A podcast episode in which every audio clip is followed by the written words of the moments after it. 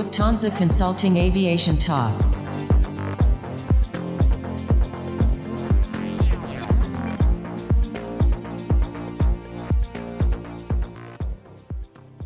Hello and welcome to a new episode of Lufthansa Consulting Aviation Talk. My name is Dominique Bayer and today I'm your host.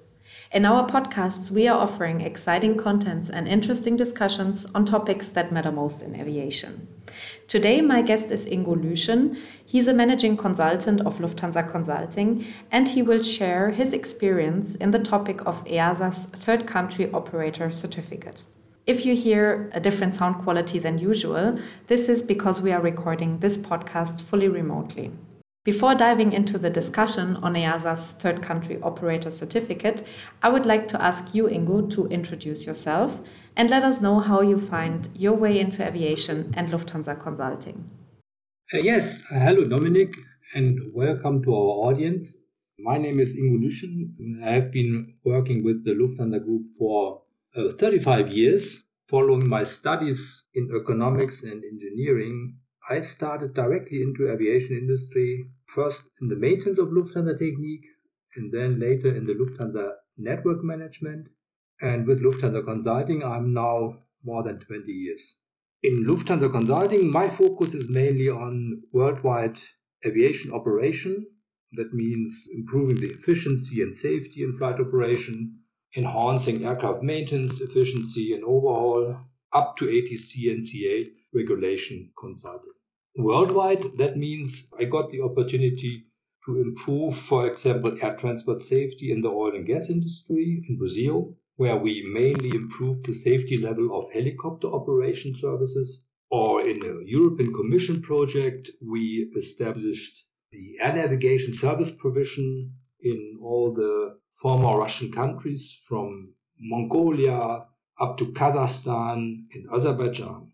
Or another project was the reorganization of the Jordan CAA. We separated the regulatory function from the ATC operation, which was at that time a new ICAO recommendation. Thank you, Ingo. I'm impressed about your very diverse experience, and I'm very excited to learn more about your missions and projects during this podcast episode. As I said earlier, you will explain the EASA Third Country Operator Certificate. Before going into the details of this concept, Ingo, can you let us know why this topic is especially important now? The European Aviation Safety Agency, EASA, and its uh, third country operator certificate is a relatively new concept. And the EU Commission released this in 2016. And this means that beyond air traffic rights, they are negotiated between the countries of the operator and European country a commercial air carrier needs nowadays a EASA TCO certificate when he wants to fly to Europe. This is new, and this applies to passenger flights, and this applies also to air cargo. And this especially got now more importance, right, Ingo? Yes. First, there is Brexit. An air carrier with the British AOC needs since January 1st an EASA TCO if they want to fly to Europe or if they want to continue to fly to Europe. And it seems that the CA UK will also introduce a UK TCO for European air carriers and for other foreign carriers. And, and secondly, we expect that more and more air cargo carrier want to fly to Europe, often from other remote countries. And last not least, we expect that in the after COVID period, we have an increased monitoring of operation when hopefully flights to Europe will increase again. Definitely, we all hope for that after the COVID pandemic. So, I understood that carriers and air operators have to consider the increasing importance of EASA TCO. Where is the EASA TCO concept embedded when we are looking at the global rules and regulations in aviation, Ingo? Yeah, there is a worldwide, let me say, safety network with a range of modules and activities for the worldwide air transport safety. And the basis are the ICAO annexes the compliance of national carriers to these standards, which are then surveyed or monitored, as we say, by the national authority. For example, Brazil is expecting that a German carrier flying to Brazil is fulfilling all requirements in accordance to ICAO, and this is monitored by the German CA, the Luftfahrtbundesamt. And vice versa, when a European airline wants to fly to Brazil or is flying to Brazil, they rely on the aviation safety in Brazil, which is monitored by the ANAC, the Brazilian authority. And beyond this ICAO agreement, there are other elements guaranteeing safety. For example, the stricter FAA regulations and the EASA regulations, or the ICAO state safety plan, which is defining the safety management in the world for airlines, for airports, for ATC, just to mention a few. When we come to Europe, all EASA regulations or other activities, for example, the EASA safety plan, is concentrating on specific safety levels or new activities for the next five years. Or another important safety element was SAFA, the safety audit of foreign airlines at European airports. With SAFA, audit teams are allowed to inspect any aircraft at any time in any European airport without any announcement. The concept was introduced when there was a uncertainty about the airworthiness of Eastern or Russian aircraft. And there was also a catastrophic accident in the Caribbean. And after this, SAFA was implemented as a European-wide database. The concept was quite successful, and later on it was transferred to other international airports. For example, Hong Kong is using it, Dubai, Istanbul, and so on. So the last element now was the EASA TCO since 2016 because several occurrences, accidents, and incidents forced the EASA to improve aviation safety by a new element in this grid, in this network. Coming back to when the EASA TCO was introduced, on what principles did the EU or EASA base the TCO concept? First of all, the TCO is a single European system in monitoring the safety performance of a foreign operator and the fulfillment of the requirements for the TCO is managed by a highly qualified team within the EASA. And second principle, the TCO certificate is issued by EASA as a safety authorization only when EASA is satisfied that the operator complies with ICAO safety standards and when the operator complies with applicable airspace requirements in the European airspace. Only in these two cases they can issue the authorization. The third principle is that the TCO assessment is based on a quite new risk based approach. So, the basis of this assessment are credible data sources, for example, the SAFA audit results, or it could be also on site visits or other data sources or information from other civil aviation authorities or air traffic control. And the TCO team has the right to ask the third country carrier at any time for additional information to clarify his concerns. And last but not least, the EASA is issuing the certificate only if there's confidence in the safety performance and if it is low, the confidence, or if credible data are not available from the operator or from the stage where the operator is certified, then EASA is allowed to make a more intensive or more comprehensive assessment. Assessment is a great keyword here. I'm actually curious how an assessment of EASA would look like. Can you share some hands on experience here? Uh, yes, of course. The, the assessment can cover all safety related areas. Just to mention a few aircraft airworthiness, or the level of technical training or the status of the safety and quality management. The audit teams often asking the question is the safety management only documented in a big safety management manual or is it also implemented? Do they live this management philosophy? Or the status of flight data monitoring, a new topic since the beginning of the 2000. The audit will go into the organization asking is there a clear accountability and responsibility in the organization? And this is exactly the field where Lufthansa Consulting comes in to help our clients to upgrade the operation or to improve the management systems, the safety and quality management system, and quite important also to ease the communication between our client and the EASA, particularly in the way how they show the progress in their work to EASA. After this assessment, what is the next step or principle to follow? Usually, if the audit was successful and when the client could answer all questions by TCO, for example, sometimes it happened that EASA is not going on site. If they have already a good impression of the operation, then the remote communication is enough. And then, of course, they issue the certificate. There's an official website in the EASA, and there you can see the official authorization of the permission to fly to Europe. The TCO team developed a working tool, a website, where the operator is asking to specific questions from the TCO team. For example, they ask them, please show me the last results of your safety audit or maintenance reliability reports or whatever it is. And the operator has to answer in a professional and fast manner.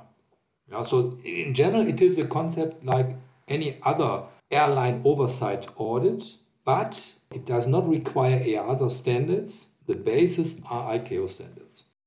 Thanks, Ingo, for sharing uh, some insights about the principles of the EASA TCO concept.